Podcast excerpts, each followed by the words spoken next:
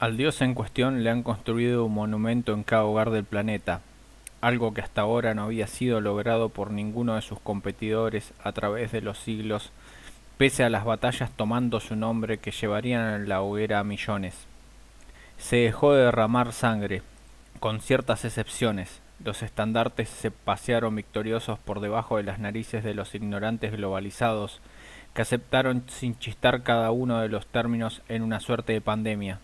Los efectos pese a la ausencia de intención fueron bastante nocivos. Pronto todos los involucrados hablarían un lenguaje que llegaría con sus publicidades más allá de las fronteras de esta galaxia,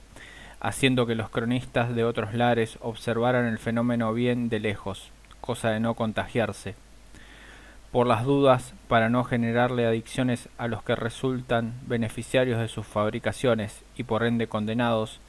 se les ha ido suministrando la mercancía acorde a sus posibilidades de manera de rascar el cobre de cada rincón del planisferio. Abandonó las escrituras sagradas cambiando no obstante las mismas por charlatanes que distribuyeron a cambio de una suma la palabra divina con el eslogan de lo último de lo último,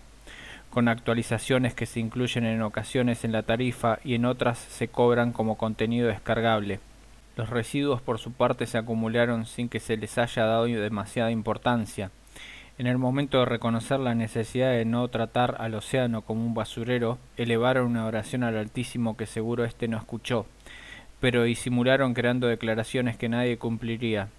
El cañón apunta a tu mesa, así que nada andar arrepintiéndose de esa adquisición del presente que será la negación para los que deben acarrear aquello que uno desperdicia,